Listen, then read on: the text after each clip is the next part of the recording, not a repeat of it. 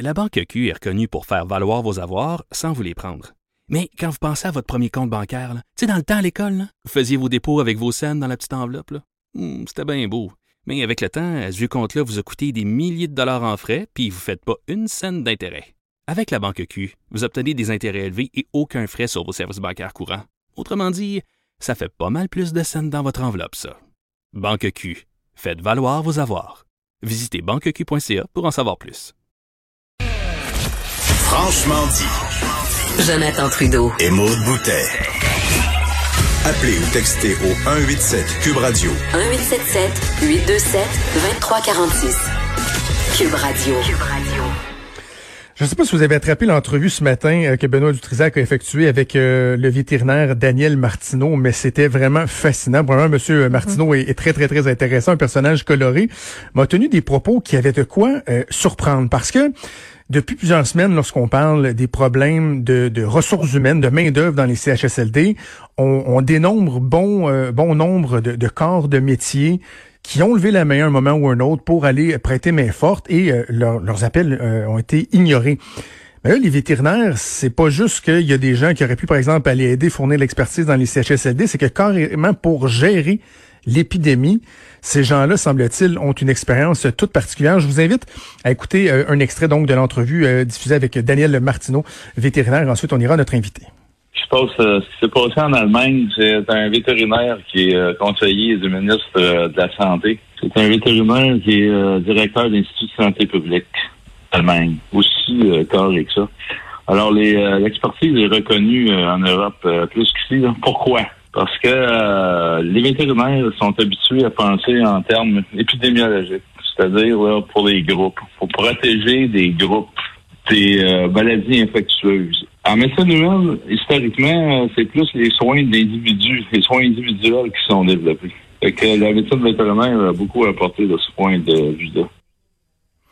La docteur Caroline Kilsdong est présidente de l'Ordre des médecins vétérinaires du Québec. Elle est au bout du fil. Docteur Kilsdong, bonjour. Bonjour.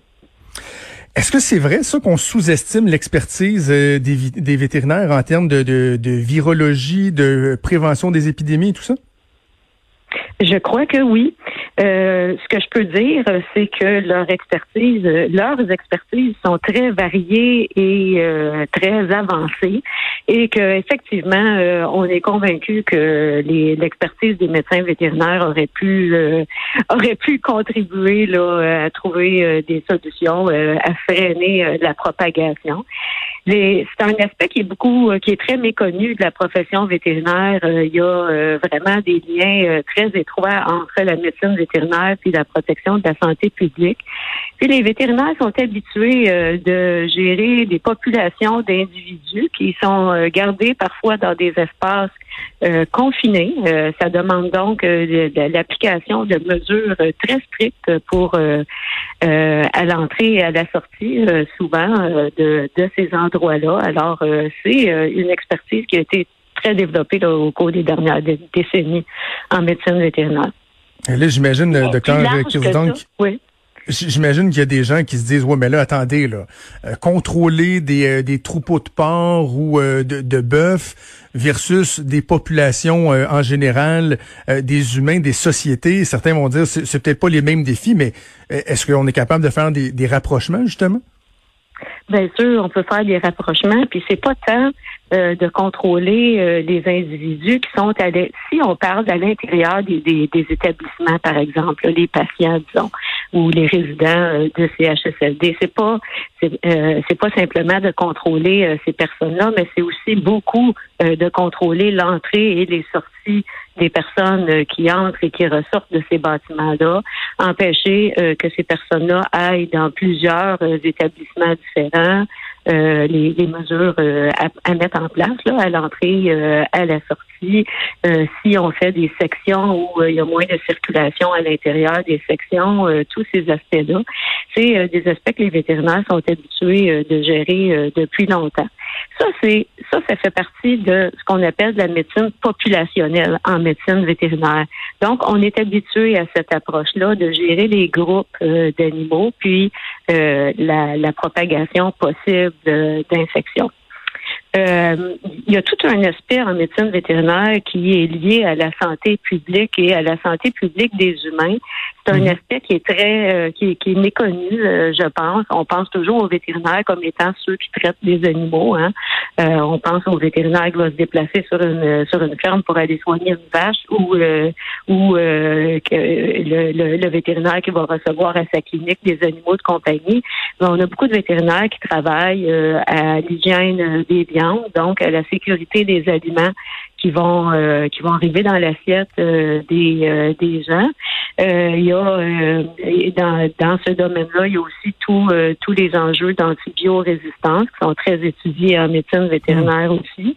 Puis de plus en plus, il y a des études qui se font qui allient les sciences humaines, les sciences sociales avec des sciences plus pures. Par exemple, si il y a on, a des chercheurs qui étudient, disons, les problèmes de morsure de chiens et la prévalence de la rage euh, au nord du Québec, ben il y a des aspects de sciences sociales euh, qui entrent en jeu là-dedans, de sécurité, de santé des humains aussi, dans la relation humain-animal. Euh, on en a des médecins vétérinaires qui étudient la propagation des zoonoses en fonction des changements climatiques. Les zoonoses, c'est des maladies qui sont transmissibles entre, entre les animaux et les humains. Puis, de plus en plus, on développe une approche qu'on appelle une approche une santé, un bien-être. On vient intégrer euh, la préservation de notre environnement. Ça inclut aussi notre environnement social, là, avec euh, des santé humaines et euh, les santé animales. Il y a même une nouvelle chaire de recherche à la faculté de médecine vétérinaire euh, qui, qui, qui porte ce nom-là, là, épidémiologie et une seule santé. Donc, on voit que vous êtes. La question, c'est pas de savoir est-ce que vous pouvez vous impliquer dans la santé publique. Vous êtes déjà euh, impliqué euh, de façon importante dans la, dans la santé publique, mais on s'en rend pas nécessairement compte. Mais dans un contexte là de la gestion d'une pandémie, euh, bon, souvent, il y a des gens qui vont dire, ouais, le gouvernement aurait dû faire ça, aurait dû faire ça. Puis bon, ils se font qualifier un peu de gérant d'estrade parce qu'on n'a pas nécessairement l'expertise. Vous, vous l'avez, l'expertise. Est-ce que vous pensez qu'il y a des choses qui auraient pu être mises en place depuis le début qui auraient euh, eu pour effet d'amoindrir l'impact de cette pandémie-là ou carrément de la prévenir? ça, on est convaincu que oui. Euh, ceci, euh, ceci étant dit, le but n'est pas de distribuer des blâmes. Je pense que l'approche euh, une seule santé est pas encore est pas encore assez développée, donc était pas mûre au moment où la, la pandémie est survenue. Euh, je pense que si c'est arrivé dans quelques années, peut-être que euh, on aurait pu apporter une meilleure contribution. On comprend aussi que c'est difficile à mettre en place euh, au moment où survient une pandémie, de mettre en place des nouveaux réseaux de collaboration de façon très rapide. On comprend que c'est pas c'est pas simple. Et là, on le voit, bon, euh, docteur Martineau en parlait avec Benoît Dutrisac, dans d'autres pays, notamment en Allemagne, les vétérinaires sont au cœur de la gestion de, de l'épidémie. Comment se fait-il qu'au Québec, euh, vous soyez pas davantage euh, impliqués? Est-ce que vous avez levé, levé la main? Est-ce qu'il y a eu des contacts avec le gouvernement? Puis pourquoi on fait pas appel à vous? Plus oui, on oui, on a levé la main beaucoup, beaucoup, mais l'explication est vraiment ce que je vous disais tantôt, c'est que l'implication des vétérinaires dans euh, les, euh, les, leurs organisations ou leurs de, de, de santé publique là-bas était déjà euh, beaucoup plus grande.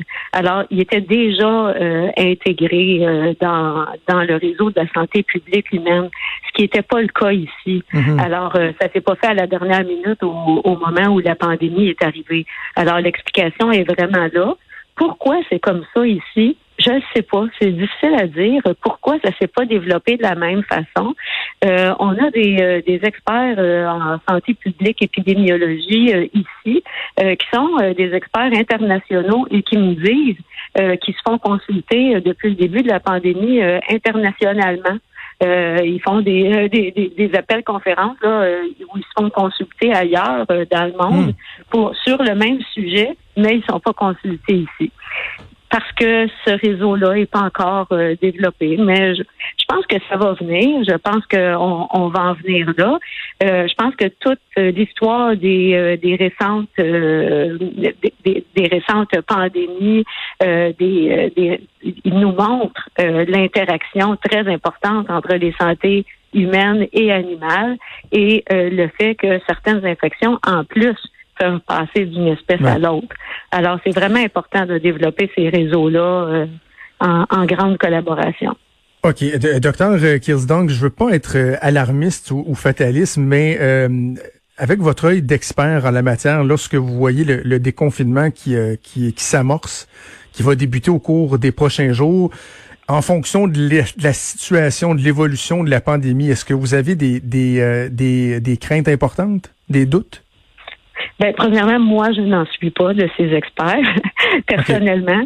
Euh, mais euh, je pense que je, je pense qu'il faut faire le choix de faire confiance à nos autorités et faire confiance qu'ils vont ajuster le tir euh, à mesure, euh, à mesure euh, qu'ils vont avoir des signes qui parce que les réouvertures annoncées, j'ai bien entendu le premier ministre et le docteur Arruda dire que les mesures de réouverture ou de déconfinement qui étaient annoncées allaient avoir lieu seulement si les conditions mhm. le permettaient. Alors, on, on va euh, surveiller l'évolution de la situation. Une chose qui est certainement inquiétante, c'est ce qui se passe à l'intérieur des, établissements, à l'intérieur des CHSLD et maintenant à l'intérieur euh, des hôpitaux. Ça, euh, c'est un grand défi. OK. Euh, je, on le sent déjà, ça fait réagir l'entrevue que Benoît a fait ce matin, puis euh, notre entrevue euh, assurément va, va faire réagir. Est-ce que vous levez encore la main? Là? Parce qu'on dit, bon, on n'a pas eu ce réflexe-là ici au Québec, mais si le ministère de la Santé vous appelle, j'imagine qu'il y a des gens qui sont prêts à l'aider. Il n'est pas, pas trop tard pour bien faire, j'imagine? Il n'est pas trop tard pour bien faire. On en a quelques-uns. je euh, vous comprenez qu'on n'a pas fait des, des, recherches exhaustives là pour pour euh, mais euh, je sais qu'il y en a quelques-uns qui qui, qui seraient disponibles et ça prend pas des dizaines de personnes là. Hein, c'est des personnes pour c'est ça c'est pas c'est pas des bras là voilà OK, ben c'est vraiment très, très, très intéressant. préoccupant, mais intéressant, docteur Caroline Kilsdong, vous êtes présidente de l'Ordre des médecins vétérinaires du Québec. Merci beaucoup d'avoir pris le temps de nous parler aujourd'hui. Ça m'a fait plaisir. Bonne fin de journée. Merci, au revoir. Vous écoutez Franchement dit. Avenir sur Cube Radio. Cube Radio. Dès 12. On n'est pas obligé d'être d'accord avec Sophie Durocher. Cube Radio. Cube Radio. Autrement dit. Et maintenant, autrement écouté.